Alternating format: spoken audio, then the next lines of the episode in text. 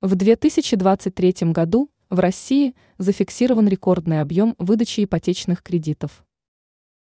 В текущем году наблюдается рост объемов ипотечного кредитования, причем в последние месяцы он лавинообразный.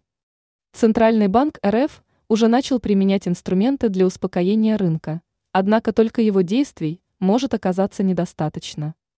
Россияне, встревоженные ростом процентных ставок по ипотечным кредитам, сместили свои приоритеты и предпочли приобрести или построить жилье. Эти инвестиции, в понимании горожан, самые надежные и перспективные, и речь не только о столичном регионе.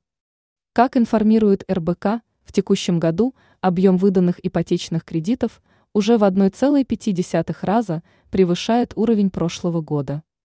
И это, в принципе, скоро прекратится, поскольку все, кто еще имел возможность получить льготные кредиты, за последние два месяца этим воспользовались. При этом стоит понимать, что в четвертом квартале эксперты прогнозируют тотальное снижение спроса на жилье. Так что ситуация должна проясниться именно в третьем квартале текущего года, и все зависит от решений профильных министерств.